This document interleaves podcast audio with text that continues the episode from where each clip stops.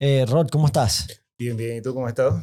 Eh, Roderick Gutiérrez, gracias por Sí. estar aquí, mi hermano. Yo, yo te descubrí por un, un clip que me mandaron de... Me lo mandaron por WhatsApp. Y fue el sábado que fuimos, Javi, que fuimos para pa Contadora con el equipo. Eh, yo estuve escuchando tu exposición ante la, la, la asamblea. Y yo vi cómo te aplaudían y cómo también te abuchaban. Exacto. Y tú hablabas desde un punto de vista eh, puramente científico. Tú Correcto. eres lo que hoy en día es considerado eh, ingeniero ambiental, pero lo que tú estudiaste fue, eh, licenciatura en ciencias ambientales. No Right. existía la ingeniería ambiental en ese entonces. en ese entonces estamos hablando, 35 Años. años o atrás. sea, en el 88. Estamos hablando yo 90, estaba- 95. 90, miércoles. por allá. Ok, all right. Em, no, y, y- y me pareció interesante porque la ciencia no miente. Entonces, cuando tienes a- a- esos mismos que te abucheaban, también te aplaudían. Y entonces ahí es donde ves la imparcialidad, la imparcialidad o la parcialidad humana, mejor dicho. Entonces, yo que he estado muy involucrado y buscando hacerme docencia, porque ni los medios, ni eh, el gobierno, ni la asamblea, ni nadie nos explica las cosas, yo te quise invitar aquí para que tú me explicaras desde el lado de la ciencia y compartieras de tus conocimientos qué es y qué no es a nivel em, ambiental, todo lo que estamos viendo en Panamá y de lo que no se habla también, porque yo, yo he descubierto un par de cosas en lo que he estado investigando que me dejaron a mí un poco sorprendido que si eso es así, ¿por qué no estamos hablando de eso? ¿Y por qué le estamos prestando tanta atención a esto? Pero, pero acá cero, cero. Entonces, 25 mil pasos para atrás. Eh, Rod, quiero agradecerte por estar aquí. Eh, a todos los que tienen sensibilidad política a la verdad, les invito a que se desconecten. El- aquí vamos a hablar desde un punto de vista puramente objetivo, sin ningún tipo de eh, inclinación ni política, ni comercial, ni privada. Exacto. Simplemente, eh, yo, yo soy tecnólogo, yo soy nerd, entonces hasta cierto punto yo soy hasta, yo, yo soy como tú, científico, la data es todo. Claro. Entonces, eh, nerd, hablando con nerd, eh, gracias por estar aquí. No, gracias, gracias a ti. En realidad, como te dije hace un momento, cuando recibí tu, tu WhatsApp, no lo creía realmente. En realidad pensé que era algún tipo de, de relajo, ¿no? Como siempre lo Ya te hacen. iban a hacer un estafador, que el príncipe de, de- de- Exactamente. ¿cómo se llama? El, el príncipe de Uganda, dice que si me mandas dos mil dólares, yo puedo recuperar Sí. mi herencia y te doy 10%. Exactamente. No, sí, pero en realidad cuando mi hijo de 14 años lo vio, dice, oye, sí, sí es Mayer, porque él te sigue también. Y cuando mi hijo de 11 años lo vio, dice, papá, eres famoso. no, lo que te quiero decir es a dónde tú estás pegando, ¿no? O sea, tú estás pegando a una juventud que realmente necesita a alguien que, que, que diga las cosas tal cual como son. O sea, yo, yo creo que hablar con tanto tecnicismo, hablar con tantas palabras rebuscadas, eso, ya- eso ya no está pega- llegando donde tiene que llegar. Entonces hay que hablar las cosas tal cual como son. Yo siempre digo, hay que decir las cosas que tienes que escuchar, no las que quieres escuchar. Amén. Sí, porque en realidad muchas de las cosas que yo digo no le gusta a la gente. Entonces, porque como tú lo acabas de decir, se ve desde un punto de vista más científico, se ve desde un punto de vista eh, de la investigación, con data, eh, no, no con la pasión que se, que se lleva en algunos casos el tema ambiental. Y entonces lo que se quiere es llegar a hacer un poco de docencia, que yo considero que salí muy tarde a hacerlo, porque realmente llevo muchos años en esto. Eh, en materia ya profesional ambiental, llevo como 32 años en esto, pero sin embargo, siempre me dediqué fue a trabajar, a trabajar, a hacer las cosas eh, bien, pero no a, a explicar, a salir. Hasta que comenzaron a decir, oye, tienes que salir a decir las cosas porque en realidad fue un amigo que, que me lo dijo y eso a raíz de que el año pasado nos ganamos unos premios internacionales. Eh, y, y bueno, dice, bueno, ahora, ¿qué estás esperando? Sal, habla, di las cosas como son. Y ahí comencé a escribir, me publicaron un, un artículo y de ahí comenzó todo. ¿Y Y tú vives, tú vives en Panamá ahorita mismo? Sí, sí, en Panamá. Pero, pero no siempre viviste en Panamá. No, no, no, yo, bueno, yo estuve entre trabajando y estudiando, yo tuve casi 14 años fuera de Panamá. Ok.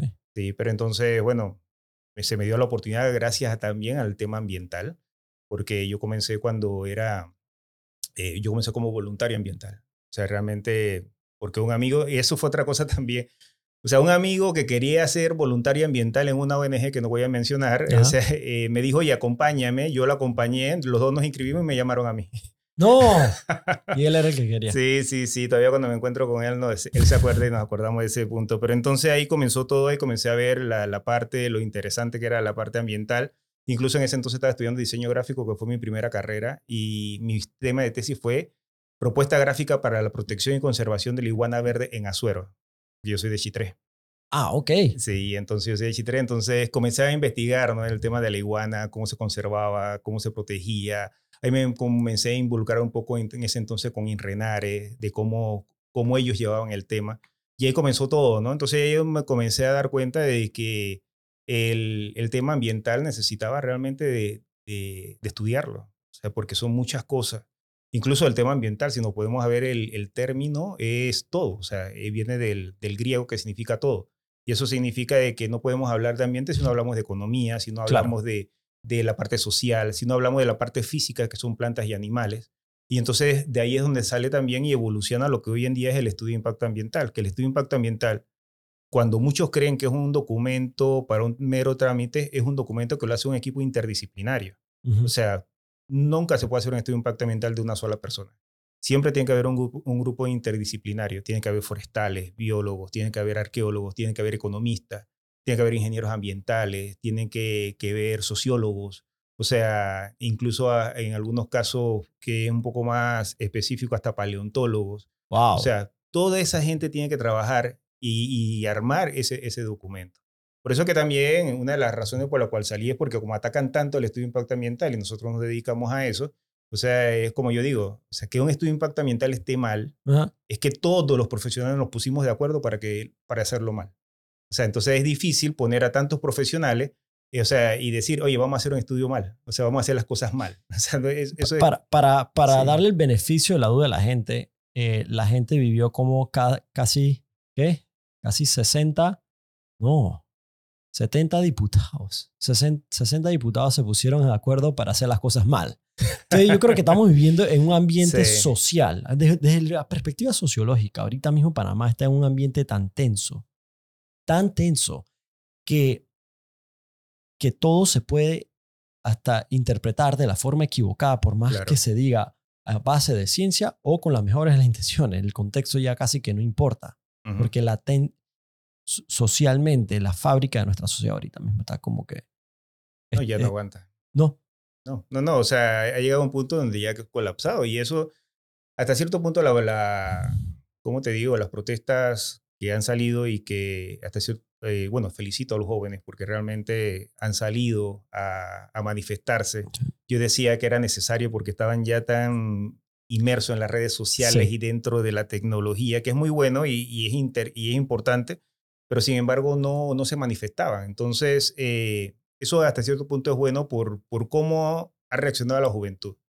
El tema aquí está en que el, algunos medios o algún, bueno, algunos grupos se han aprovechado y han tergiversado esa buena protesta que tienen, que es la cabriación que tienen con, con, con la corrupción que, que, ha habido en este y en otros gobiernos anteriores y que hoy en día ya colapsó. Entonces, agarrar un tema específico de, para beneficio de un grupo, o sea, para grupos radicales, o sea, eh, utilizando a la juventud, ahí es donde yo veo las cosas que se salieron de control y que las veo, no las veo bien. No, lo, lo, que está pasando ahorita mismo, a mi criterio, los cierres que está pasando ahorita mismo, eh, e, esto no es el mismo movimiento civil, civilista de hace una semana. Lo que está pasando aquí eh, no es ni solidario con el panameño. No. Exactamente, ¿no? Y entonces ahí es donde se está viendo el, eso, eh, esa parte radical que está buscando realmente un objetivo específico y, y han tergiversado esa, esa buena protesta o esa protesta necesaria que, que la liderizó la juventud. O sea, porque en realidad ese que vamos a la calle y vamos a cerrar calle ya no estaba funcionando hasta que la juventud dijo, ok, ya estoy cabreado, vamos a salir. O sea, pasó esto y esto y esto. Y fueron muchas cosas que lo, que lo llevaron a, a que realmente salieran a la calle hoy en día. Sí, yo, yo, creo, y yo creo que hoy en día ya, ya es un tema no solamente del tema del contrato, que fue la gota que derrama el vaso, sino que ya es una continuidad del año pasado, que fue una cabreación del país con el eh, con la administración pública, con el gobierno. Em, y, y, yo creo que incluso el hecho de que no saquen ni, ni la cara para ni dar una opinión eh, demuestra que lo que hace falta es liderazgo en este país, no políticos, liderazgo. Líderes. Sí, sí, sí líderes, líderes, necesitan líderes realmente. Y, y ha habido una, una, una, falta de eso los últimos años. Entonces se necesita realmente alguien que dé la, la, cara, que diga las cosas tal cual como son, que no engañe, que no busque su beneficio personal, que es lo que ha pasado. So, ¿cómo, te fue? Eh, paréntesis, la, la, la, cantidad de palabras que hemos interactuado, Roderick y yo, han sido muy pocas. Eh, yo solamente le hice una pregunta que luego le voy a decir cuál fue. Eh, y, y, y, cuando él me confirmó algo que yo había ya escuchado de un científico, entonces yo dije, hey, ven para acá. Entonces, eh, estoy literalmente conociendo a Roderick. Nos estamos conociendo y hablando de, ahorita mismo. ¿Cómo te fue esa vez cuando fuiste a hablar a la asamblea que yo vi ese, ese, ese video? Cuando tú fuiste a exponer una docencia con respecto al tema ambiental específicamente. ¿Cómo te fue? Bueno, eh, como tú viste en el video, o sea, mucho, eh, muchas personas en contra. O sea, había un grupo que habían llevado en ese momento que era bastante incómodo realmente hablar, que había muchos gritos, muchas cosas. Pero había otro que sí estaba entendiendo lo que se estaba diciendo, porque como tú lo dijiste hace un momento, yo no fui a hablar desde el punto de vista político, ni fui a hablar desde el punto de vista eh, privado. Simplemente es lo que yo decía. Si vamos a hablar, si estamos discutiendo en la asamblea el contrato, vamos a hablar del contrato. O sea, porque ahí todo el mundo hablaba de cambio climático, hablaban de, de lo que le había pasado a, a, sus ancestros, hablaban de, de, la parte política, hablaban del, de, en contra del partido del gobierno. Pero entonces cuando a mí me tocó, yo digo, bueno, ¿cuándo vamos a hablar del, contrato? Vinimos a hablar del contrato y tenemos que hablar del contrato. Entonces yo me remito siempre a la parte ambiental, o sea, porque es la que realmente eh, considero que, que, manejo mejor. Y aunque tengo mis opiniones con respecto a otros temas, o sea, como panameño y también como profesional, yo siempre trato de remitirme a lo que es la parte ambiental. O sea, a, si se está cumpliendo o no se está cumpliendo, cómo se está llevando el proyecto realmente y si, y si realmente está incumpliendo con las normativas o no está incumpliendo con las normativas. Porque aquí hay otra cosa muy importante que también hay que aclarar. Cuando, un problema cuando hay un problema ambiental, realmente es un problema legal. ¿Y por qué? Y lo aclaro desde ese punto de vista. Porque es cuando se sobrepasa o se incumple con la norma. Ahí es un problema ambiental. Antes de eso es un problema ecológico. Un problema ecológico es lo que siempre pasa en el, en el bosque, lo que la forma natural con cómo se comporta la naturaleza y, y, los animales y, todas las especies. Es un problema ecológico. Pero cuando ya es un problema ambiental es porque hay una norma, hay una ley eh, que están incumpliendo, que están sobrepasando. Entonces, cuando hablamos de un ejemplo, y ya entrando un poco en materia, en el tema eh, de contaminación, tú para poder determinar si hay contaminación, tú primero tienes que llevar a un laboratorio, tomar las muestras correspondientes, que esas muestras vayan al laboratorio. Algunas muestras, dependiendo de lo que tú estás midiendo, mm, eh, duran 5, 15, 20 días, dependiendo de la muestra. Y cuando ya recibes esa muestra, tú la comparas con la normativa.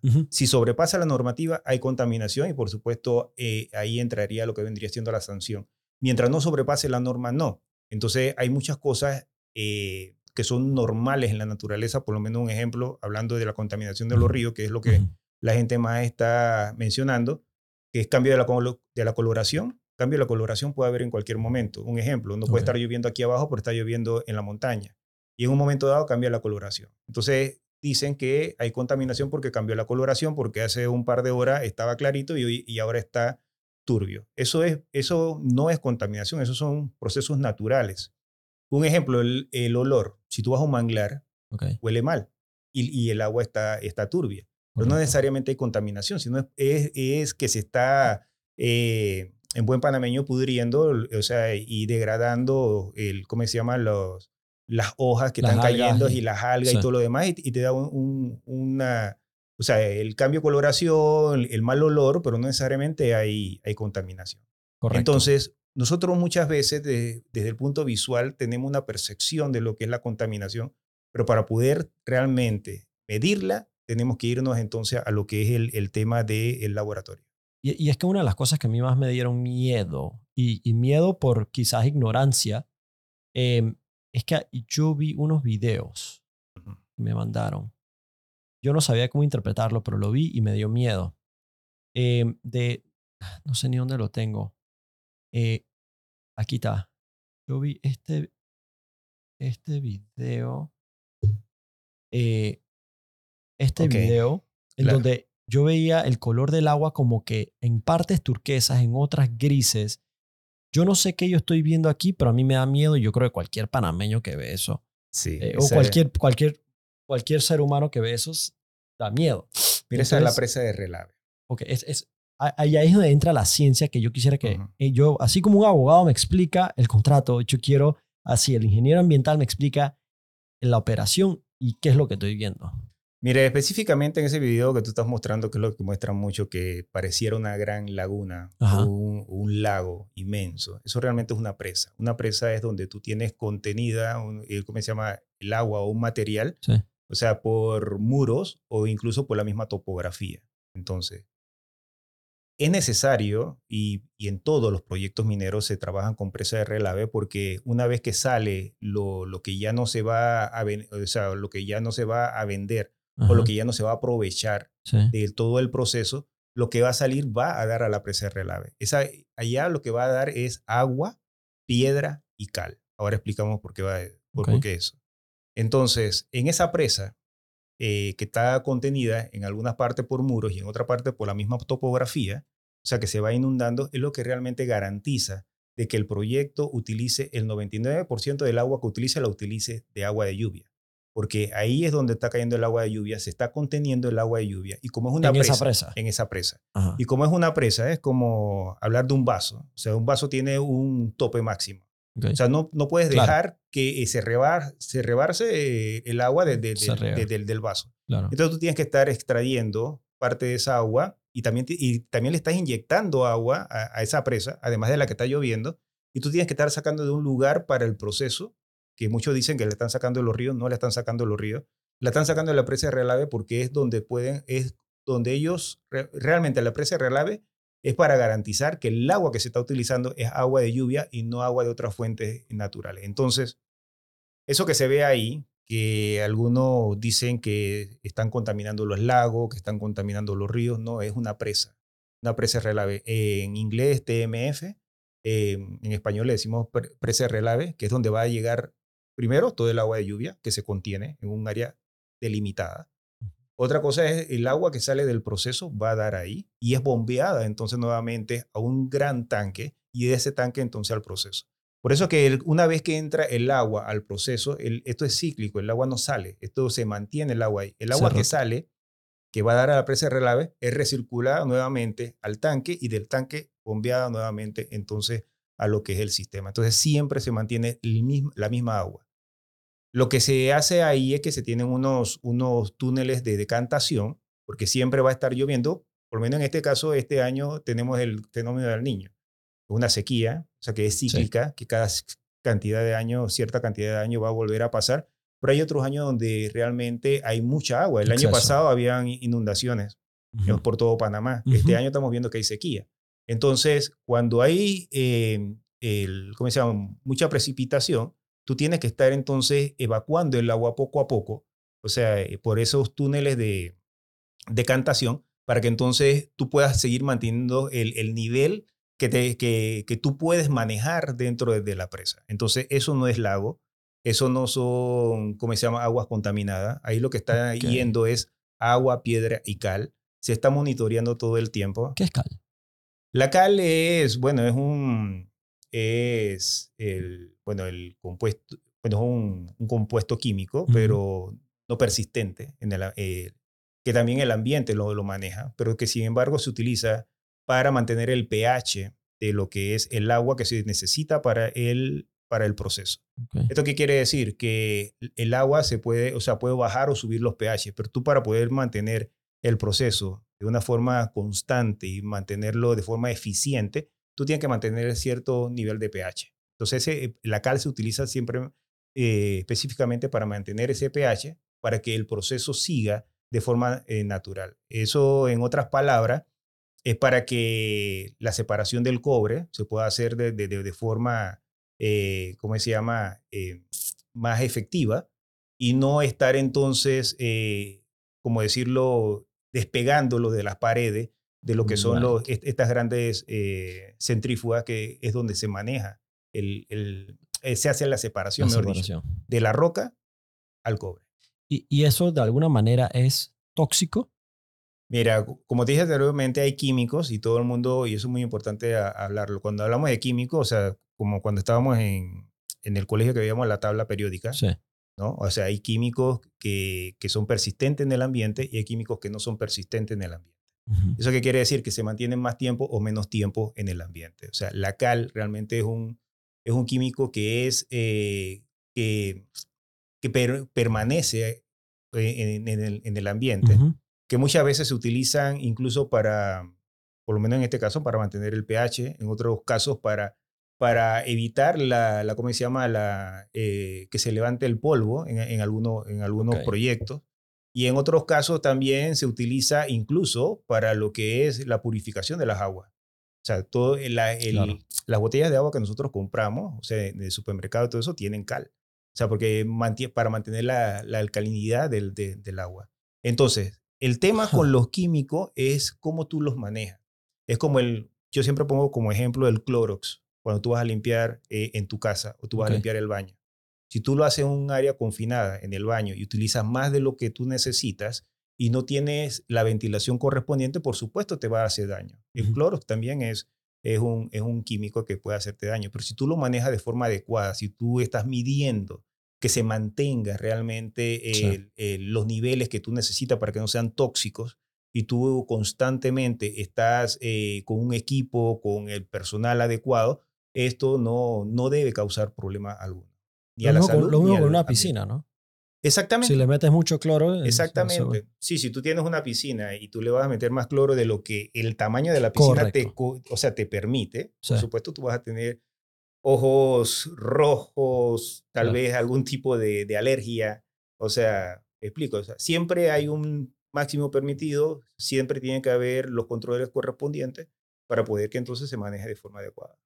So, so Rod, tú eh, ¿tú has visto operaciones mineras en otros países? Sí.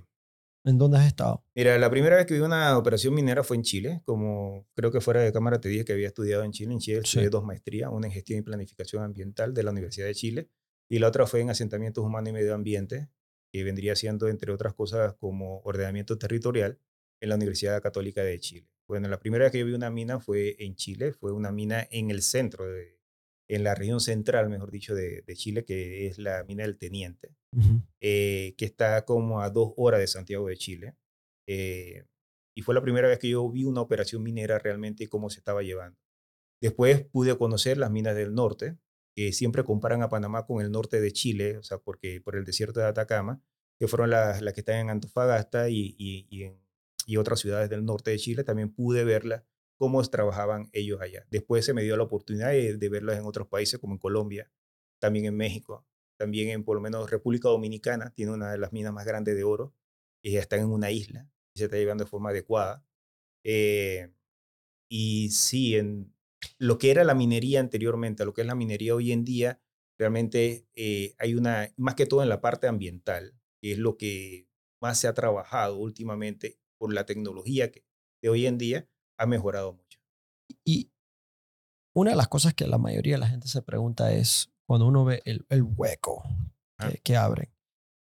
Cuando se acaba la vida útil del, del proyecto, ¿has visto, ¿has visto una reforestación exitosa? ¿Has visto el proceso que hoy no vamos a ver, por ejemplo, aquí en Panamá, pero el que se promete, pues? Mira, eh, con respecto al tema de, del hueco, hablando del hueco. Sí. Mira, hay una cosa que hay que aclarar antes de entrar al tema de la reforestación. Mira, donde está el yacimiento, el yacimiento realmente es una gran roca. Para hablarlo de una forma que todo el mundo lo entienda, es una gran roca. Por eso que se está extrayendo ahí. Por eso que no se está extrayendo en otro lado, porque ahí está el yacimiento, ahí está el, la gran roca. Entonces esa gran roca hay que, hay que picarla, hay que extraerla, y entonces eh, hay que ir separando los minerales y, principalmente el cobre.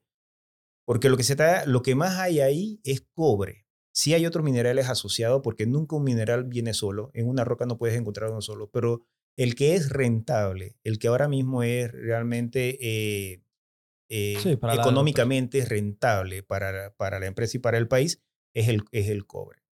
Entonces, como tú lo vas a ir picando, tú vas picando esa, es- es- esa roca y la tienes que ir picando hacia abajo. ¿Y por qué la picas y no la haces subterránea?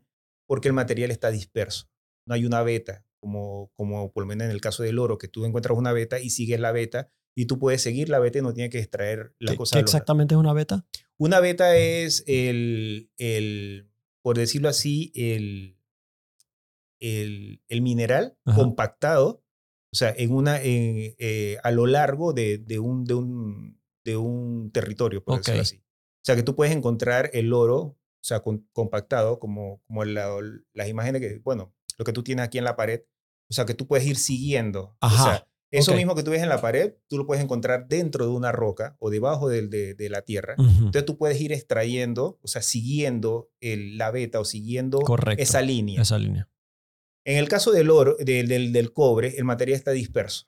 O sea, no está en una beta, o sea, no está concentrado en un solo lugar. Entonces, por eso que tú tienes que estar extrayendo de la misma piedra, tú tienes que estar realmente eh, sacándolo de, de la roca.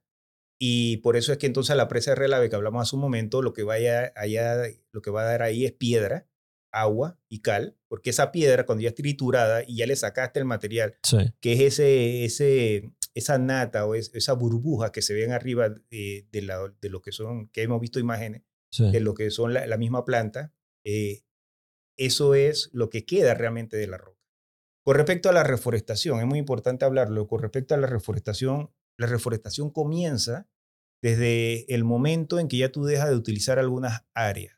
O sea, eh, tú no comienzas a reforestar cuando ya, ya terminas la operación. O sea, tú cuando a medida que vas, dejas de utilizar algunas áreas, por lo menos un ejemplo, la de la carretera, que ya abriste la carretera, tú o sea, ya eh, la construiste, tú comienzas a revegetar y comienzas a reforestar a los lados.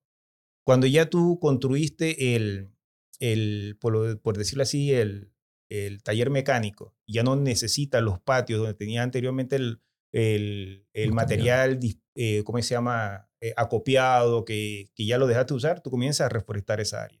Asimismo, entonces, en, el, en, el, en ese gran hueco, que realmente es el pico, vendría siendo el, el tajo, o sea, a medida que tú ya vas avanzando y ya tú no necesitas o ya no, no, no sigues extrayendo de ciertas áreas, esas áreas las comienzas entonces a reforestar. Hay imágenes ya, o sea, porque este, también hay que entender algo, este proyecto no es un proyecto que, va, que viene, no es un proyecto que se va a hacer, un proyecto que ya se está haciendo, un proyecto que lleva años aquí en Panamá, ya lleva aproximadamente seis años en explotación.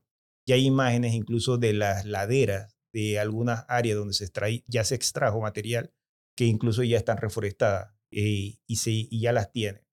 Actualmente, sí. ¿Y por qué no publican eso? Mira, eh, yo O sea- realmente tengo varias cosas que yo te voy a mandar, videos que yo mismo he tomado, porque yo he ido varias veces. Incluso he llevado estudiantes, he llevado profesores. Había eh, la maestría de gestión y planificación ambiental de la UIP. Eh, ellos tenían su debate. Yo le digo, vamos, vamos a conseguir el, el, el ¿cómo se llama? El permiso El permiso para ir. y vamos a, a ir a la mina para que lo vean. Entonces, eh, yo también he fallado en no publicar algunas cosas que yo, que yo tengo en mi, en mi celular, en donde sí se ve el área revegetada, donde sí se ve parte de la reforestación, donde sí se ve cómo la comunidad está trabajando para reforestar, porque incluso un proyecto se está trabajando en un conjunto con la comunidad, eh, donde ya se lleva ya certificado. Lo que estoy Ujú. hablando es ya data específica, certificado por el Ministerio de Ambiente, 4.200 hectáreas. O sea, de, porque el Ministerio de Ambiente para determinar si está reforestado o no reforestado tiene que haber pasado cinco años. O sea, que de 2018 a 2023, lo que se reforestó en ese entonces, lo certifica el Ministerio de Ambiente y te determina cuánto hay. Y yo te pregunto algo, porque ahorita mismo mi propia credibilidad ante el, el Estado Claro. y, y el mini- y el- todos los ministerios está en punto cero. sí. Em, la pregunta es si existe algún tipo de entidad de tercero, así como existe un ministerio público que investiga, ¿no? Sí. Imparcialmente separado del Estado. ¿Existe alguna fiscalía ambiental, como sí, que un- unos terceros que puedan hacer eso? Mira, sí lo hay, existen aquí en Panamá, so- es parte de las autoridades que tienen que ver con, con el tema. Eh, sí, la credibilidad del Estado y de las autoridades, estoy totalmente de acuerdo contigo, eh, es cero ahora mismo. Pero sin embargo, en este tipo de proyectos, o sea, cuando, hay, cuando, hay, cuando la inversión es muy grande, la fiscalización no solamente se hace en el país donde se desarrolla el proyecto. Y eso mucha gente no lo sabe o el, hmm. mismo, el mismo, a veces, eh, yo siempre lo he dicho, el sector minero no sale a, defenderse porque como ellos están acostumbrados a hacer las cosas eh, y, cumplir con todo, con todo lo que es el, tema de la fiscalización, eh, no, no son muy dados a dar ese tipo de docencia. Y el Estado tampoco sale a decirlo. Pero si, un ejemplo, hay auditorías de los bancos que financian este tipo de, proyectos. Auditorías que son mucho más rigurosas. A mí me ha tocado trabajar en auditoría de los bancos. Estamos hablando del Banco Interamericano de Desarrollo, estamos hablando del Banco Mundial, estamos hablando de la, de la Unión Europea, en donde ellos vienen con sus equipos, o sea, interdisciplinarios, a ver la o sea, verificar que se esté cumpliendo para poder ellos seguir financiando. Mm. O sea, entonces esa fiscalización es mucho más rigurosa que incluso el mismo Ministerio de Ambiente aquí en Panamá. Te lo creo. Está la, están las auditorías que hacen incluso el consorcio. O sea, el que está invirtiendo plata, el que es socio de esto, también quiere saber cómo están las cosas allá adentro. También hace la fiscalización. Y también hay una fiscalización, eh, te lo digo porque, ¿cómo se llama? Me ha tocado trabajar en eso. Eh, una fiscalización que hacen incluso los mismos inversionistas, o sea, los inversionistas minoritarios. Ellos también quieren mm. ver cómo están y parte del, del, dinero o de las, las ganancias que tiene la empresa tienen que estar destinadas incluso a que se haga auditoría externa por terceros, o sea, que informen entonces a sus asociados, a sus inversionistas, al banco, cómo se están llevando las cosas. A tal punto de que, vuelvo y repito, hay, algunas cosas que la gente, bueno, no tiene por qué saberlo, pero los bancos no sueltan el siguiente, la siguiente partida o no siguen financiando si tú estás incumpliendo con la parte ambiental o la parte social. Incluso ya está, eh, por decirlo así, está, ya está como unificado entre los bancos qué es lo que ellos tienen que fiscalizar. O sea, ya el Banco Mundial, el Banco Interamericano de Desarrollo ya dicen, esto, estos son los parámetros que tenemos que, fiscalizar y si no cumples con eso, no seguimos financiando. So, you know, ahorita mismo yo creo que obviamente, obviamente, ahorita mismo, y, paréntesis en todos los hechos, ahorita mismo estamos, el país entero está esperando a un tema de forma que es el contrato sea definido por la Corte Suprema. Entonces, em, durante ese periodo, en paralelo, yo que he estado viendo temas eh, puntualmente de municipio de Panamá, en lo que estaba aprendiendo acerca de la operación del municipio de Panamá, una persona que maneja basura me vino a hablar la semana pasada y me dijo una cosa que a mí me dejó en shock. Em, cuando me dijo, Panamá tiene un, problema, un serio problema ambiental. Yo, le, yo les terminé la oración y él me dijo, no, no es la minería. Y yo quedé un poco en shock. Y yo, ¿por ¿cuál es el problema ambiental? Me dice, la basura. El Cerro Patagón, que está en la ciudad de Panamá, es un foco de, de contaminación más grande que toda la minería de Panamá. E, esto a mí me dejó en shock porque a mí igual me da miedo la minería, pero yo quedé un poco shock porque esto está en el municipio de Panamá, el Cerro Patacón. Y me habló de, de unos gases que, o sea, de lo poco que yo sé, yo nada más sé que el gas metano es, es, eso es peor que el CO2 ahorita mismo. So, yo, yo quiero que tú me lo pongas en, en relatividad, si puedes. ¿Cuáles son los mayores, los mayores los, mayores peligros al medio ambiente de Panamá ahorita mismo? Mira, los mayores peligros desde el punto de vista ambiental en Panamá, por supuesto, está Cerro Patacón en la ciudad de Panamá. Cerro Patacón es el causante de que siete de los ríos más contaminados que hay en el planeta estén aquí en Panamá. ¿Perdón? Siete de los ríos más contaminados en el planeta están aquí en Panamá. 70% de los ríos más contaminados del planeta Tierra. No, 7, 7, no, no el 70%, 7. 7 de, los ríos. Ah, ah, ah, 7 de los ríos. Sí, 7 ríos de Panamá están en la lista de los más, contaminados a nivel mundial. Y eso es producto, claro, del crecimiento descontrolado de la ciudad, por una parte, y por supuesto de Cerro Patacón. Cerro Patacón, eh, incluso a mí me tocó cuando se estaba haciendo eh, la construcción de Cerro Patacón visitar el área antes que pusieran la primera basura ahí. Eh, Cerro Patacón quiso ser un relleno sanitario, pero nunca llegó a ser un relleno sanitario. Cerro Patacón realmente es un vertedero más eh, a nivel nacional, porque no se cumplieron con muchas cosas en el momento, porque se quería inaugurar lo más rápido posible. Ese fue el primer error. Y es cuando los políticos toman decisiones y no dejan que entonces los profesionales sean los que indiquen cuándo hacer las cosas. Mm. Y entonces ellos, por una cuestión de cortar, cortar la cinta, de cambiar, porque si tú, bueno, tú estabas muy chico en ese entonces, me imagino, el vertedero o Cerro Patacón era Costa del Este. Costa del Este era el basurero de Panamá. Entonces, como ya habían vendido las tierras en Costa del Este, tenían que trasladar esa basura de allá y por otro lado tenían que dejar de vertir basura en Costa del Este y ahí se creó Cerro Patacón. Entonces, como lo hicieron muy rápido, no se impermeabilizó como se tenía que impermeabilizar, o sea, no, no se selló el, el suelo como se tenía que sellar, y comenzaron a vertir eh, basura y por supuesto eso comienza a crear lixiviado. Ese lixiviado, el lixiviado es ese, para que todos tengan una idea de lo que es el lixiviado, es el, esa agua negra que se crea en las bolsas de basura cuando tú la dejas mucho tiempo sin, sin mover.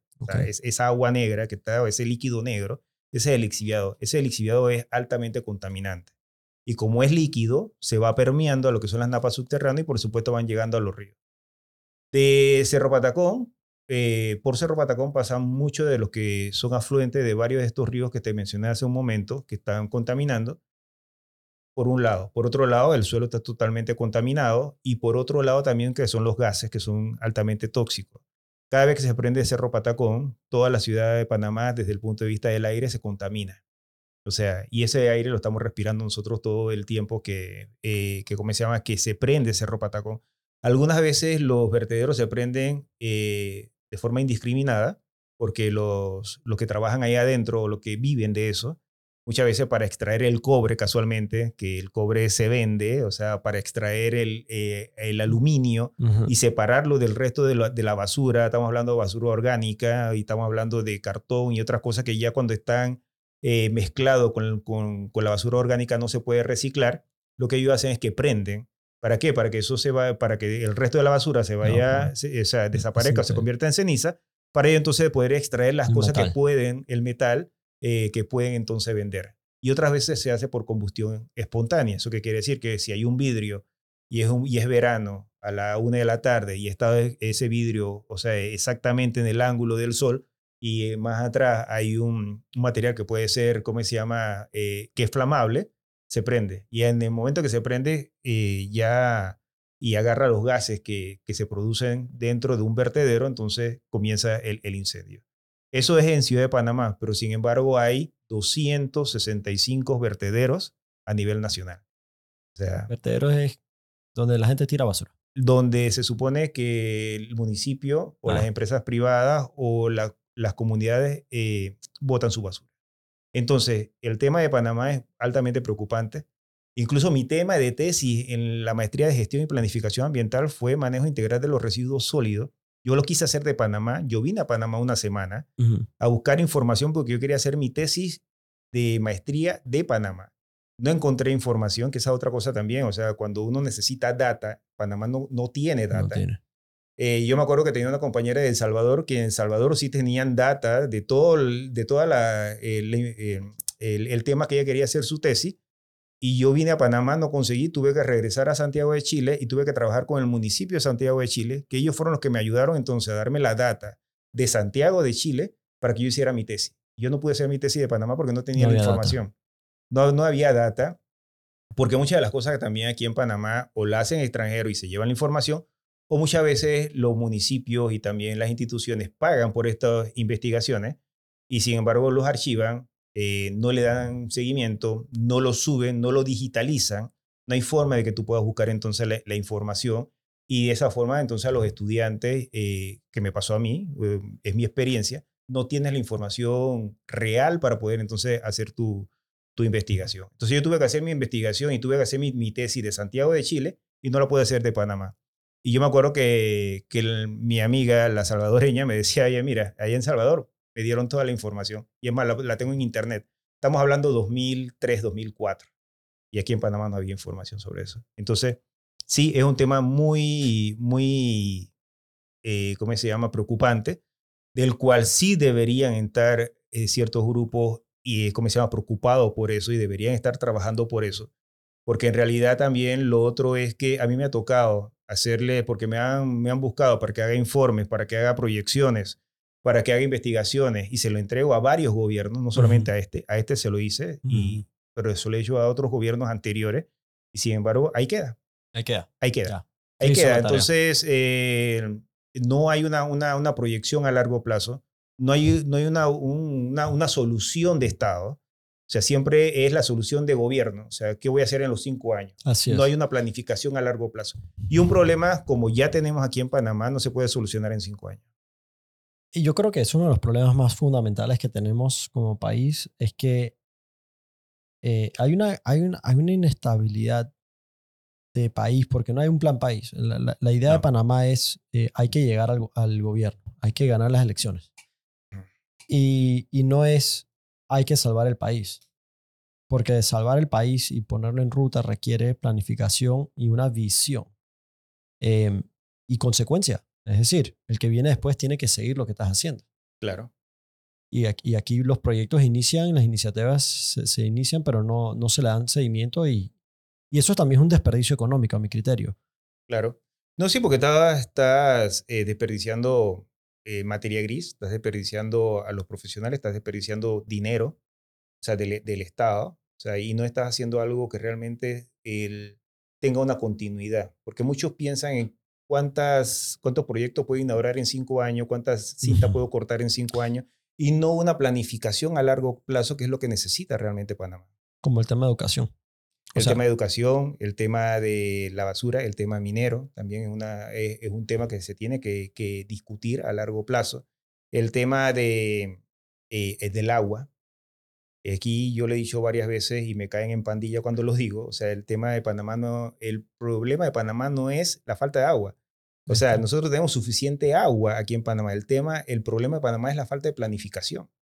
Panamá no planificamos. Mira, el, el año pasado nos nos tocó como empresa eh, recibir un premio a nivel mundial por la Universidad de Oxford.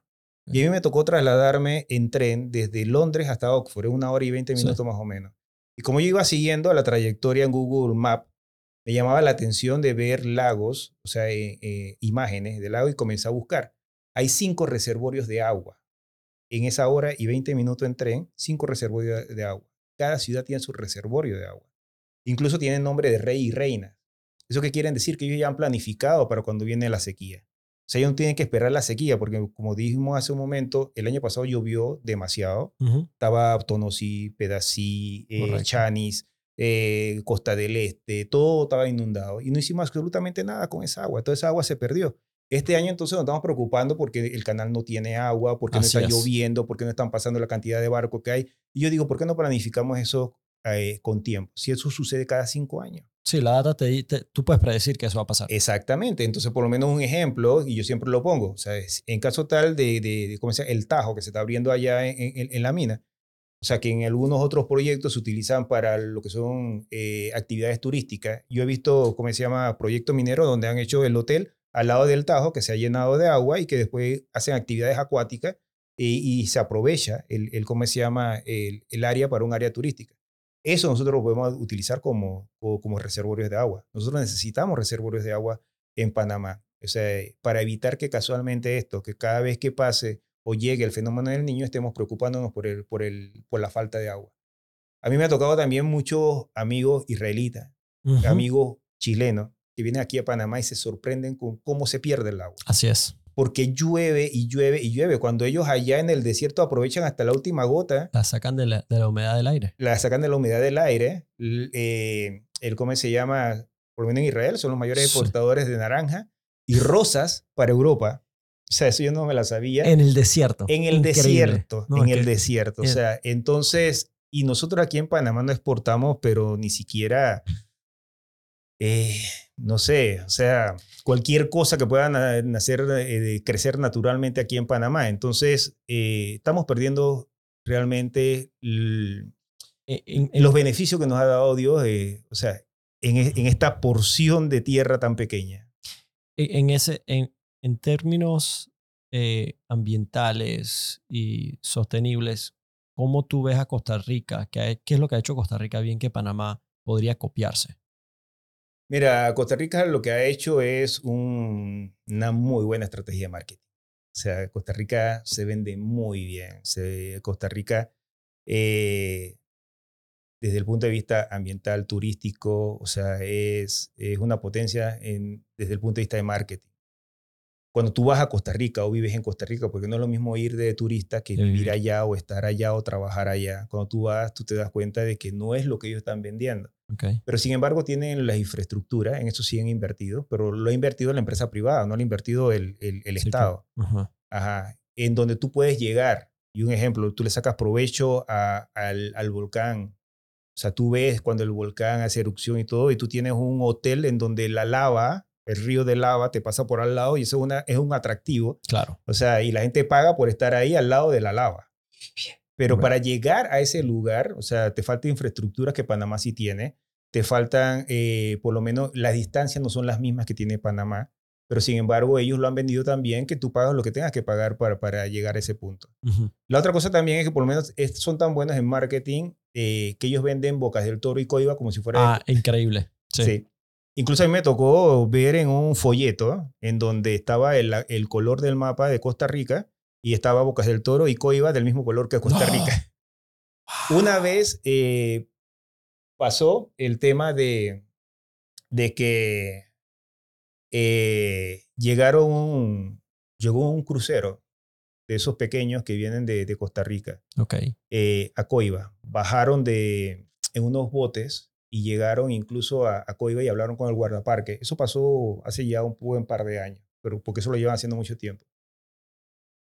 ¿Por qué bajaron? Bajaron a, decirle al guardaparque, a guar- guardaparque que si se podía quitar la camisa porque en la camisa estaba la bandera de Panamá. Porque ellos habían vendido que eso era parte de Costa Rica. Sí, y eso me lo dijo el mismo guardaparque al cual le pasó. Entonces son las cosas que yo digo, Costa Rica ha hecho muy bien su, su parte de marketing, pero sin embargo en la parte económica, y esto ya lo he hablado con, con especialistas, en la parte económica, en la parte laboral, eh, el 62% de los empleos en materia de, de turismo en Costa Rica son informales. Mm. ¿Eso qué quiere decir? Que el 62% de las ganancias en turismo no entran al Estado, no, no son, eh, Sí. no, no pagan No- no- impuestos. No, son taxable. sí. No son tax, esa- exactamente. Entonces, eh, eso tampoco es bueno para el país porque, sin embargo, no estás recibiendo la totalidad de los beneficios que tú estás vendiendo. Pero, pero, por ejemplo, Costa Rica, ellos tuvieron una, una, ellos, por ejemplo, tuvieron como que su economía está, está poniendo por enfrente todo lo que es generación eléctrica solar. Sí. Eh, está, o sea, tuvieron una ley de movilidad eléctrica que incentiva la movilidad eléctrica hace años. Nosotros, Ujú. Panamá, nos demoramos, fuimos de los últimos. Sí. Entonces, hay cosas a nivel, a nivel gobierno que, que sí parece ser consono el país. Porque hay planes a largo plazo, Ah. porque hay, hay planes de Estado. Eso es lo que hablábamos hace un momento. Cuando Mm. tú tienes un plan de Estado, ¿eso qué significa? Que tú vas a sobrepasar los cinco años que tú tienes, o sea, eh, que, que donde tú estás como funcionario público, sin importarte quién se va a beneficiar posteriormente, o sea, qué partido político o qué político se va a beneficiar eh, del corte de la cinta más adelante. Correcto. O sea, cuando tú dejas esa, ese egoísmo personal de hacerlo todo tú y, y- y que todo se haga en tus cinco años, ahí es donde tú ves que el, el- el país comienza a crecer. Porque por lo menos un ejemplo, ellos comenzaron con una ley de movilidad que, claro, lleva su, lleva su, su, su tiempo. O sea, como Europa lo tiene hoy en día, Europa eh, en el 2030 se supone que ya el 90% de los autos tienen que pasar a ser ser Eléctricos. eléctricos, ya por ley. Ya eh, en el 2025 comienzan entonces que todos los estacionamientos de centros comerciales tienen que, tener, tienen que estar techados y techados con paneles solares.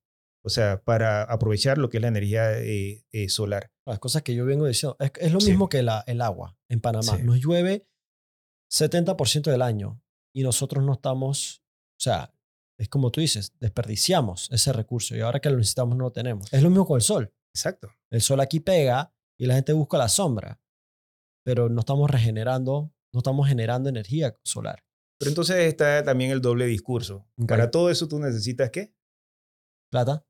¿No? y minerales. Miner- ah, sí, el otro día, agárrate. Sí, necesitas minerales, necesitas cobre. Tú, tú quieres, o sea, yo he visto ambientalistas que dicen, no, pero es que no debemos seguir, eh, ¿cómo se llama?, eh, movilizándonos en autos con gasolina y diésel porque contamina. Tenemos que, eh, ¿cómo se llama? Eh, La producción de mi Tesla. Exactamente, tenemos, tenemos que cambiarnos a autos eléctricos. El auto eléctrico necesita tres veces más cobre que un auto normal. Sí. El celular, para, para ¿cómo se llama?, no estar movilizándote, o la computadora, el, el, el micrófono para estar haciendo teletrabajo. Y eso no es más cobre. El litio es otro tema, que cada Exacto. batería que usamos es de litio. Sí, y entonces, ¿de dónde se extrae eso? Entonces, nosotros vamos a seguir comprándole eso al, al resto. Nosotros tenemos que realmente apuntarnos a ser un país industrializado. Ya tenemos lo primero, que es el, el, el tema de, el, el tema de, de, ¿cómo se llama?, del mineral. Ahora lo que nosotros tenemos que apuntarnos, por eso es que digo, son planes a largo plazo, planes de. Estado, a que nosotros podamos tener una automotriz aquí, que nosotros podamos fabricar eh, el, el- el cable de cobre aquí. Mm. O sea, que nosotros podemos entonces crear otras Industrias. otras industrias paralelas a lo que es el tema minero Para que enriqueza el para que país, por lo enriqueza. O sea, el, no necesitamos tener, o como decía mi abuelo, no podemos tener todos los huevos en la misma canasta. Mm, Por muchos años tuvimos, o sea, todos los huevos los pusimos en el canal de Panamá. Así es. O sea, ya se está abriendo otro, otro, otro, otro frente económico. O sea, Sí. y deberíamos de ir abriendo otros. O sea, no necesariamente más minas, sino otras, otras industrias, que Industrias. vayan paralelas a lo que es el, el tema, el tema minero. Y por supuesto, en el tema ambiental, que es por lo cual me invitaste, cumpliendo con todas las normativas que ya existen. ¿Tú crees que el país, siendo, siendo el- el- la temperatura del ambiente de Panamá social, ¿tú crees que el país le beneficiaría tener una fiscalía de ambiente? ya tiene la Fiscalía de Ambiente, o sea, adjunta al Ministerio de, de Ambiente y, y que le toca inve- investigar. O sea, ya eso, eso existe, se- desde la ley 41 se, se creó, pero sin embargo, eh, sí, hay, hay mucha- muchas denuncias, hay algunos temas que es de otras empresas y otras actividades que se Ujú. han ido manejando dentro de lo que es la Fiscalía de, de- de Ambiente y han sido multadas, han sido cerradas, han sido sancionadas. Pero sin embargo, por lo menos eh, estoy de acuerdo contigo que debe ser algo, tal vez buscar algo que esté, que sea más independiente Imparcial. e sí. imparcial en el momento de hacer las cosas. Yo, yo, yo, yo, yo abogo hacia eso porque yo sí creo que si a, a- si a mí tú me dices, no, tranquilo, mi, mi ambiente, el Ministerio de Ambiente se encarga, yo digo, chusi, pero eso es, eso es juez y parte. Ahorita mismo. Sí, pero están mira, las cosas. Sí, pero también, mira, esa misma pregunta me la hicieron y, y lamentablemente, bueno, no lamentablemente, sino que eh, la estructura, no solamente de Panamá, sino de todos los países, está hecha de esa forma. O sea, tú tienes autoridades, tú tienes eh, eh, órganos del Estado debidamente eh, constituidos, o sea, que tienen que hacer su trabajo. El problema es la persona, no es la institución, son las personas. El problema es que en Panamá las instituciones se deben a los partidos políticos o a la presidencia y no mantienen una independencia eh, de, de- de criterio. Sí, Entonces, por ejemplo, el Ministerio de Ambiente no se atreve a ir de una línea que no sea la misma que la del gobierno central.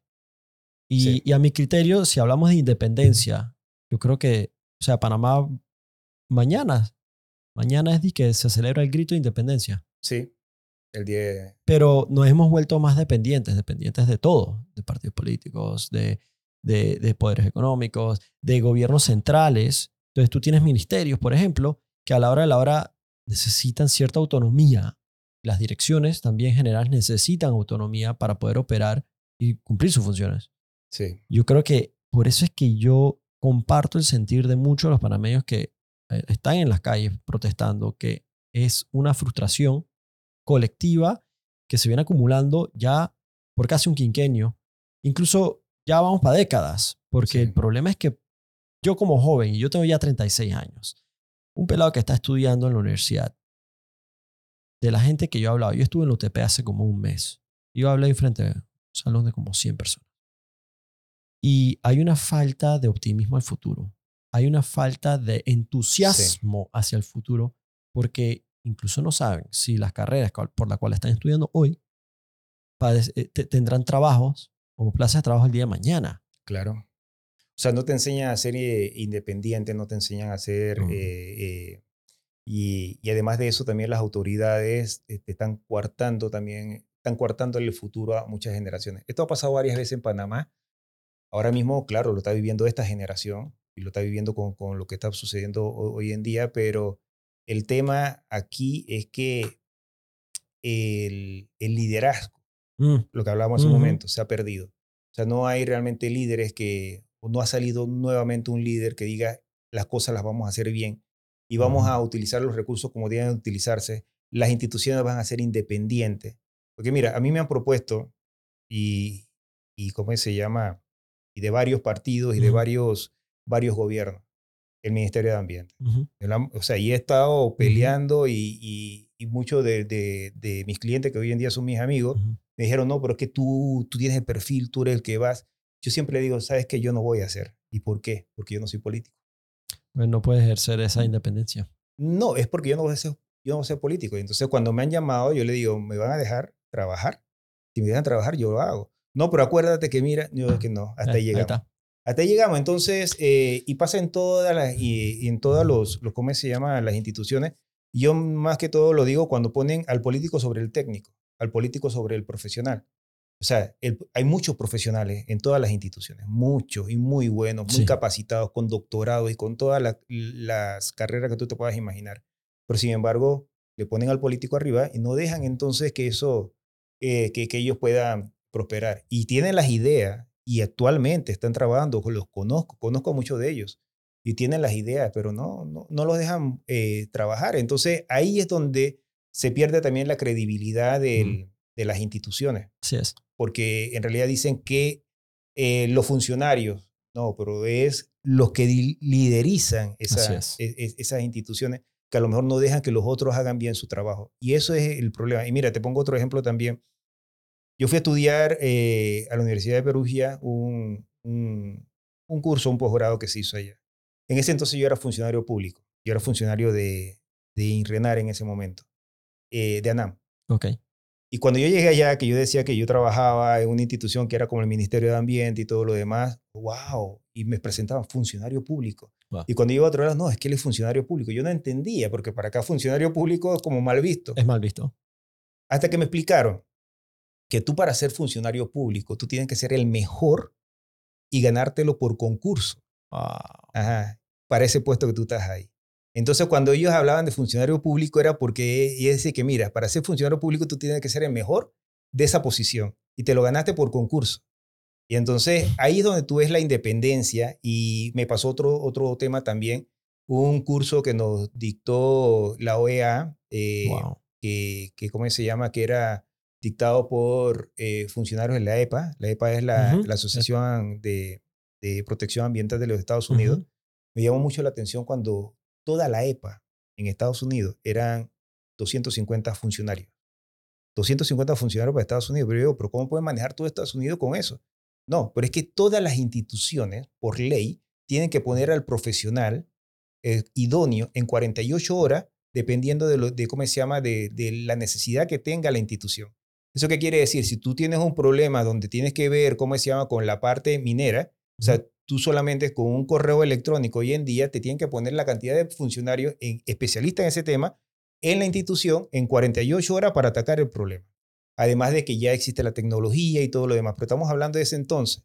¿Eso qué significa? Que la tecnología hoy en día te permite realmente eh, trabajar con menos, eh, ¿cómo se llama?, eh, personas en una institución, pero apoyándote de las instituciones que tienen que ver con el tema. Un ejemplo, si tú tienes que ver un proyecto de un desarrollo turístico en Bocas del Toro, ¿quiénes son los especialistas en turismo? Los que están en la, en la, en la Autoridad de Turismo de Panamá. Así es. Entonces, ¿por qué lo tiene que trabajar, cómo se llama, el biólogo, solamente el biólogo que está en el Ministerio de Ambiente?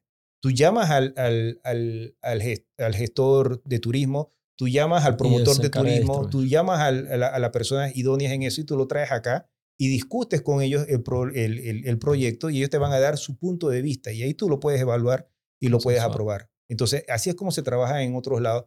Pero sin embargo, aquí en Panamá, el tema eh, ambiental, específicamente, vuelvo y repito, que es el que me toca a mí, muchas veces mmm, hay, no muchas veces, existen muy buenos profesionales, pero sin embargo no lo dejan. No le dan eh, la cabida. La cabida que se. Sí, porque el problema realmente es el sistema.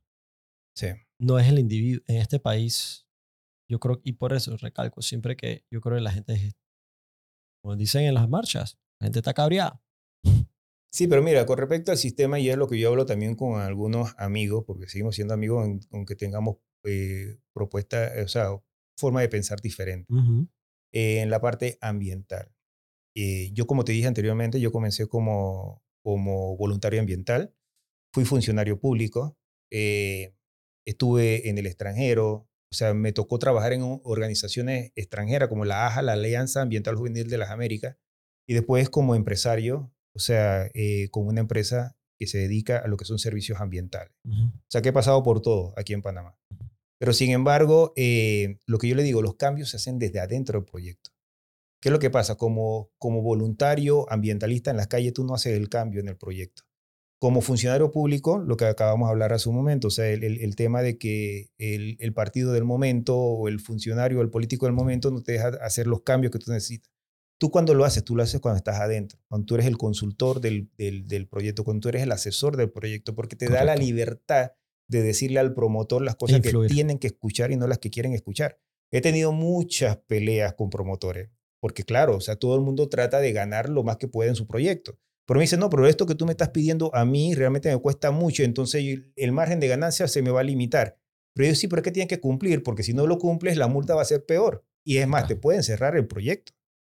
Entonces, eso no se lo dice un funcionario público o no se lo dice alguien o, un funcionario de la empresa. ¿Por qué? Porque tiene miedo que lo voten, pero cuando ya tú eres consultor, cuando ya tú eres un, un ¿cómo se llama?, eh, asesor, o sea, y te contratan por lo que tú sabes y no por lo que ellos quieren escuchar, ya tú tienes mayor libertad de hacer las cosas y decirles las cosas tal cual como son.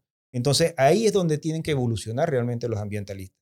Primero que todo tienen que aprender, porque esto no se hace de la noche a la mañana. Eh, se tarda muchos años de tú tener la experiencia y la confianza también de, poder decir las cosas tal cual como son, porque te la ganas. Eh, pero entonces cuando estás adentro, cuando tú le dices las cosas, mira, lo estás haciendo mal o lo tienes que hacer bien.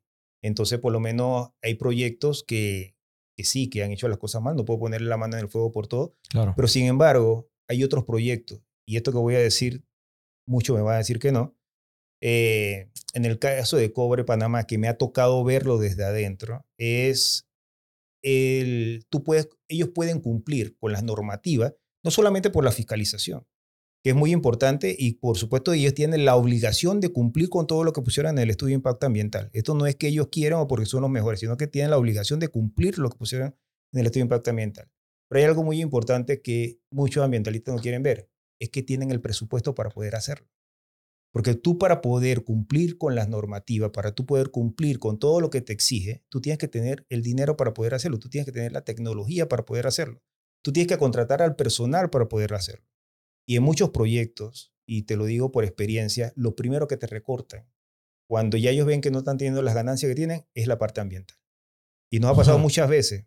O sea, te recortan. Tú te das cuenta de que tú estás haciendo las cosas bien, estás entregando los informes, está toda la cuestión, y de repente de la noche a la mañana te dejan a un lado y comienzan a contratar a cualquiera que te haga las cosas más rápido y te digan las que tú tienes que hacer o simplemente te cobre más barato. Pero sin embargo, cuando tú tienes el presupuesto para comprar la tecnología, para implementarla, para contratar el personal idóneo para hacerlo, o sea, tú puedes cumplir. Mm. O sea, entonces, por lo menos un ejemplo, ¿cuánto cuesta un análisis de laboratorio? Son números que son, que, ¿cómo se llama? Eh, que son públicos. Ellos gastan 7 millones de dólares al año solamente en laboratorio. ¿Por qué? Porque tienen 200 puntos donde, eh, de monitoreo. Ocho de esos puntos están en los principales ríos y dos de esos puntos están en, en las descargas. Uno en la descarga de mar y el otro en la descarga del TMF, que es la presa de Relave. Entonces, todo eso, haciéndolo periódicamente, teniendo la tecnología para hacerlo, te cuesta 7 millones de dólares al año. Cualquier otra empresa, y conozco muchos que lo han hecho, te lo recortan. Te lo recortan y comienzan a decir, no, pero es que si no me están exigiendo esta cantidad de, laboratorio, ¿para qué lo voy a hacer? Tú especificas eh, Cobre Panamá. Eh, Cobre Panamá no es la única minera. Mira, actualmente en explotación, sí. sí. Con todos los permisos, hay dos más. Y otras más que están en, proceso y que hay que ver cómo quedan ahora con esto de la ley de la moratoria. Claro.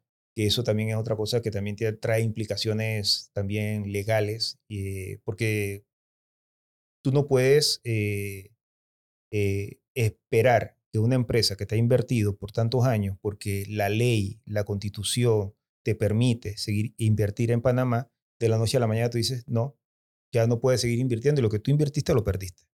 Eso a cualquiera, o sea, eh, le caería mal, independientemente cuál sea el sector, porque esto no quiero que lo noten solamente en defensa del sector minero, sino que a cualquiera que esté invirtiendo aquí en Panamá y de la noche a la mañana te diga, no vas a poder seguir invirtiendo y, lo que invertí, lo perdiste.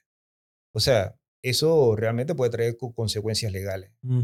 Porque tiene también las personas o, las empresas tienen, tienen el derecho de poder demandar y exigir que se les cumpla con lo que ellos estaban cumpliendo con la ley. Sí, yo, yo lo que no estoy de acuerdo es que el gobierno, quien debería estar a favor o, debería defender los intereses del país, se respalde sobre los argumentos, esos argumentos que serían los argumentos que debe de emitir la empresa minera. Entonces, yo lo que sí siento es que el gobierno no defendió los intereses de Panamá. Eh, y si no fuera por la presión que se ha ejercido, eh, sí, él tiene a, desconectarse. Sí. Si no fuese por la presión que se ha emitido, yo no creo que, que estuviéramos ahorita mismo en la corte, donde está todo el, proyecto. No, claro. Eh, tú sabes que, que, curiosamente a mí me llegó un mensaje, eh, yo, yo lo publiqué. Y ahora sí. me llegó un mensaje de una persona, dije, sabes que la red está lleno de todo. Claro. me llegó un mensaje de un hater, dije, por culpa tuya, y tus ganas de querer estar en un Tesla, un carro eléctrico, estamos como estamos en este país con la minera. y yo nomás le respondí, por culpa tuya y querer, ¿qué es lo que hay? Por, y querer escribir, escribirme desde el celular que usa la misma batería que usa mi Tesla, estamos en este país como estamos con la minera.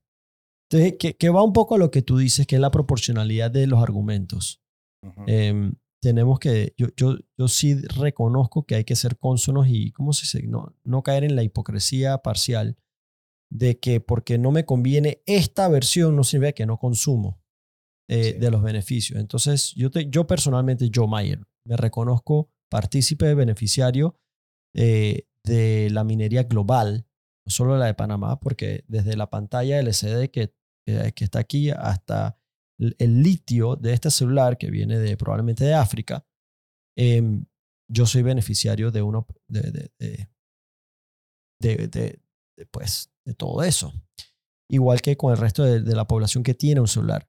Mi preocupación es no saber las cosas em, que no nos dice ni el gobierno, ni los medios, ni la asamblea, eh, ni las empresas. Exactamente. Y por eso yo te quería invitar, porque yo decía, ¿sabes qué? Aquí hay un científico yo quiero preguntarle qué es lo que es. Que, que hay un poco Mira, o sea, yo traje esto y esto es parte nada más. O sea, yo digo que lo que tiene que hacer el ciudadano realmente, porque hoy en día tenemos todo a mano. Hace 30, 35 años atrás tenías que ir a una biblioteca y ver si estaba mm. el libro que tú necesitabas o, si mm. estaba en español, no sabías inglés. Mira, todo esto que tú ves acá, o sea, todas estas son notas que yo he estado haciendo y tengo más de estas libretas reuniéndome con la gente que sabe. Porque sabes qué, a mí me gusta aprender del que sabe. A mí me gusta realmente reunirme con los que saben más que yo.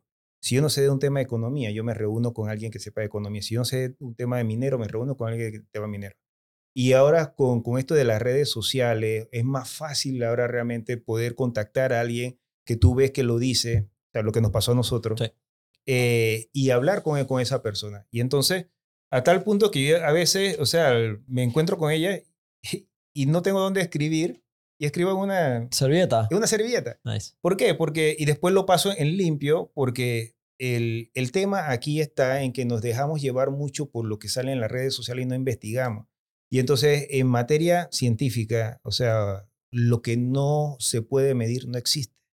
Entonces, si tú no puedes medir, si tú no tienes, si tú no tienes el, el, ¿cómo se llama? La fuente, donde tú puedas investigar, donde tú puedas saber si lo que se está diciendo es cierto o no, y estás hablando por hablar, entonces ahí es donde existe el problema. Eh, y lo que yo digo es que hay que investigar, hay que, hay que, reunirse con las personas que saben. Uno no lo sabe todo. Eh, yo creo que es la manera más, de decirlo, positiva de poder entonces hablar de las cosas como se tienen que hablar. Porque, vuelvo y repito, algunos critican el tema de la minería, pero te lo están criticando desde un celular, ¿no? O sea, algunos critican el, el, el, tema de, de, ¿cómo se llama?, de la contaminación y el cambio climático, pero se está movilizando en auto. Cuando el, el, sector, el, ¿cómo se llama?, automotriz es el sector más contaminante del, del mundo y le sigue el alimentario. O sea, y después le sigue el de la moda y después le sigue el de, ¿cómo se llama?, eh, el, el, tema este de, de, del, del transporte aéreo sí, creo que una de las ironías más grandes es cuando va, creo que, es que los billonarios más grandes del mundo a, eh, ¿cómo se llama? Estos summits de, de salvar el medio ambiente en Europa y se van en jets. Sí. Y, y, y eso, ese vuelo de ese, ese jet eh, es más contaminante que, que lo que tú vas a manejar en un carro toda tu vida. Mira, los congresos de cambio climático se hacen a nivel mundial todos los años. O sea, ¿dónde son? En el Cairo, que fue el último, en París, eh, en, ¿cómo se llama? Eh, en Inglaterra. ¿Y cómo se trasladan todas esas personas? Y van miles de personas a, esos, congresos, porque entonces en esos congresos están los políticos por un lado, están los ambientalistas por otro lado, está la juventud por otro lado, está, o sea, todos se van, pero todos cómo llegan a, ese lugar, cuánto contaminaron. O sea, estamos hablando de, cambio climático y sin embargo, para, poder llegar a ese punto, ¿cuánto, ¿cuánto se contaminó? Entonces, le exigen a otros, ah, no, entonces tú no puedes contaminar, tú no te puedes trasladar, tú te tienes que quedar en tu lugar, porque si tú te vas en carro, estás contaminando. O sea, pero sin embargo, los que están supuestamente eh, buscando la solución, lo están haciendo. Entonces, esa doble moral también es la que nosotros tenemos que tomar en cuenta cuando hablamos de, este tipo de, de, ¿cómo se llama?, de, de temas. No estoy en contra que se reúnan, no, eso no quiere decir, sino que tú no puedes exigirle a otro que, que, haga lo que tú no estás haciendo. Claro. ¿Me explico? Tú no, o sea, si tú vas a enseñar, enseña con, con, con, el, con el ejemplo. O sea, a mí me gustaría tener un, carro eléctrico. Ahora mismo no lo puedo tener, pero me gustaría que tener un carro eléctrico. Y ya, y ya estábamos yendo hacia eso y tú sabes mucho más que yo de, de, ese tema ya no solamente es el Tesla. Ya está eh, BMW, ya BMW, Nissan, Honda. Hay, un, hay un, carro eléctrico eh, como el tamaño de un picanto. Ahorita mismo en Panamá, 16 mil dólares. Ah, mira, no lo sabía. Cuando yo empecé con el carro eléctrico, todo el mundo me lo echaba en cara de que esos son lujos para la gente rica. Y yo le dije, eso va a ser como el celular, que con el tiempo todo el mundo va a poder tener uno. Sí. Em, y efectivamente así ha pasado. Cuando yo empecé hace cuatro, casi cinco años, eh, mi carro era uno de los pocos eléctricos. Hoy en día, por 16 mil dólares, por el precio de un Picanto, tú te puedes comprar un, carro, eléctrico. Entonces, sí, yo estoy de acuerdo. Son, son, el progreso es, es inevitable y a veces no es, más, no es tan rápido como quisiéramos. Porque hay un tema, como tú bien dices, el ambiente económico también tiene que ver.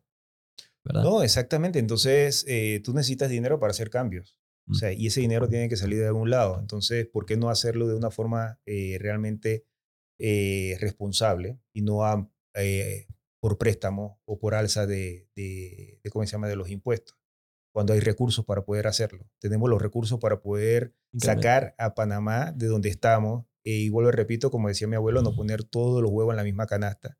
Y sin embargo, nosotros estamos, como decía un, un analista e, en, temas económicos, René Quevedo, él dice, nos estamos peleando por lo que ya tenemos. O sea, no queremos lo que ya tenemos. Cuando otros quieren tener un proyecto y quieren tener, eh, ¿cómo se llama?, eh, crecimiento económico y no lo tienen, o sea, y nosotros lo tenemos y no lo, y no lo queremos. Eh, o como decía otro también, o sea, en Panamá somos especialistas de buscarle un problema a cada solución. Sí, porque eh, y, eso es que todas las mañanas nos paramos a ver cuál es el problema que le vamos a buscar la solución que ya tenemos. Entonces, eh, esas son las cosas que nosotros tenemos que tomar en cuenta y vuelvo, repito, investigar, hablar eh, con, con, las personas que saben. Yo sigo aprendiendo, como ves, tengo todas estas notas y sigo escribiendo. Eh, incluso hablando con un amigo le dije que iba a escribir un libro, ya lo comencé. Oh, felicidades. sí, de todo lo que está pasando, de todo lo que es el tema incluso eh, cosas que yo no sabía, por lo menos, y, es bueno que lo busquen, lo que es el tema Crucitas, eh, que es una mina en, Costa Rica, porque dice que en Costa Rica no hay minas, o sea, no hay minas legales, hay minas ilegales. Que fue un tema de una mina que, donde había una empresa que le estaba llevando de forma legal, pero se metieron grupos, sacaron a la empresa Pero entonces quedó la percepción de que en ese lugar había oro. Entonces comenzó a llegar todo el mundo a buscar oro y entonces eso parece ahora mismo queso gruyet, porque cada uno entonces llega como, como se reparte en las esquinas de los semáforos cuando van a vender cosas. Sí. Esta es mi esquina, esta, y entonces este es mi hueco, este es tu hueco, y entonces cada uno comenzó a excavar donde el, ¿cómo se llama? El organizador, por decirlo así, de la ilegalidad, le permite excavar. Y eso se ha convertido en un problema ambiental y un problema de contaminación grande en Costa Rica. Y otro tema también... Y y nadie, lo, nadie lo fiscaliza, ¿no? Nadie lo fiscaliza porque cuando sale la empresa que lleva la minería de forma legal y entra, o sea, y ya las salen las autoridades, entran la- las ilegales y no hay Dios ni ley que los pueda controlar. Otro caso también es Tambo Grande en Perú y lo pueden buscar en YouTube. O sea, y yo te voy a mandar los, los- los videos y los links que he encontrado. Tambo Grande en, en Perú fue exactamente lo mismo. Había una empresa, eh, comenzaron a, a quejarse de la empresa, a decir que sacara la empresa, agarraron a los, a los productos, a los campesinos, porque en Tambo Grande era el lugar donde más se produ- eh, de mayor producción de, de limones, que van a perder sus, sus tierras, que la van a expropiar. Y eh, comenzaron entonces los, los campesinos con los ambientalistas y otros grupos y sacaron la empresa. Al momento de que sale la empresa, ¿qué es lo que pasa? Entonces todo el mundo dice, no, pero es que ahí hay oro. Vamos a buscar oro. Y comienza La entonces la minería ilegal. Y es lo que está pasando también, por lo menos. Y hace unos días salió un video de una señora que iba como en un bus que decía, mira, me encontré una roca, no sé si tú lo viste, y tiene oro. Eh, eh, eso, eso es endonoso. Ya tú estás mandando un, una, una, una- un mensaje de que tú te encuentras oro, eh, ¿cómo se llama? En, en roca, o sea, eh, a flor de, de- de- de piel. Y eso es pirita. Pirita es un, un- es un mineral que le dicen el oro de los tontos. Fool's Gold. Sí, porque brilla, es muy bonito, pero no tiene ningún valor económico. Mm. Y piritas hay por todos lados. Y entonces, sin embargo, cuando tú dices que hay oro o hay cobre y la gente piensa que es muy fácil entonces extraerlo, sale la empresa, salen las autoridades, dejan esa área, ¿quién va a caer? Va a caer entonces la, la ilegalidad. Entonces, estos dos ejemplos estos dos ejemplos de la mina Crucita en Costa Rica y la mina Tambo Grande en, en ¿cómo se llama? En Perú, que te voy a mandar los videos, es bueno que la gente lo sepa porque es exactamente lo que está pasando aquí en Panamá. Mm, Y es a lo que nosotros queremos evitar que pase realmente. mm, mm. Cuando digo nosotros es el, el, el país, las sí, personas que sí, quieren sí, el, el sí. bienestar por el país. Rod, quiero agradecerte nuevamente. Eh, gracias por compartir de tu punto de vista tu conocimiento en la materia. Eh, No, gracias a ti. la puerta siempre está abierta aquí. y, Pues eh, este video va a estar en YouTube. Lo van a poder com- gracias. compartir. Te voy a mandar el link ahora más tarde. Ahora más tarde lo publicamos. Y el objetivo aquí es que la gente pueda escuchar y reconocer. Eh, si no lo conocías, ahora lo sabes. Em, y, No, y- y yo, y- y yo realmente me llevo una tarea que sí es inmediata mía, que es este tema de, de la basura en Cerro Patacón. No, Porque y cuando guste podemos conversar. Te lo agradezco. Fuera, fuera de esto, eh, con un yo- café o algo- sí. lo que guste. Sí, eh, Mira, mira, hay mucha información que realmente no se está haciendo, que se debería hacer. mm, Sí. gracias. Te agradezco mucho la disposición, papá. No, gracias a ti por la invitación. Realmente es un gusto. eh, no me lo esperaba, sinceramente. eh, y, y bueno, como te dije, tú eres una de las personas más influyentes que ahora mismo hay en Panamá. Y no lo digo yo, lo está diciendo realmente los focus group que se están, están saliendo. Y utilízalo de forma positiva, ¿no? Eso O lo manejo con Eso para mí es un tema de bastante responsabilidad que de oportunidad. Entonces te agradezco que me lo digas y, y- y lo, lo tomo como, como un peso eh, que tengo que cargar y con mucha responsabilidad. Así que te lo agradezco. Sí, y también nos pueden seguir en Medio Ambiente y Progreso, que es la, el, el Instagram. Eh, tenemos un programa de radio también todos los, los viernes. Ahí estamos tratando de hacer un poco de docencia también, hablando un poco también del, del contrato, desde el punto de vista técnico, porque muchas veces los abogados lo ven desde el punto de vista legal, Legal. y sacan de contexto eh, algunas palabras Mm, porque son muy buenos. Yo estudié Derecho también, o sea, y, y yo sé que lo...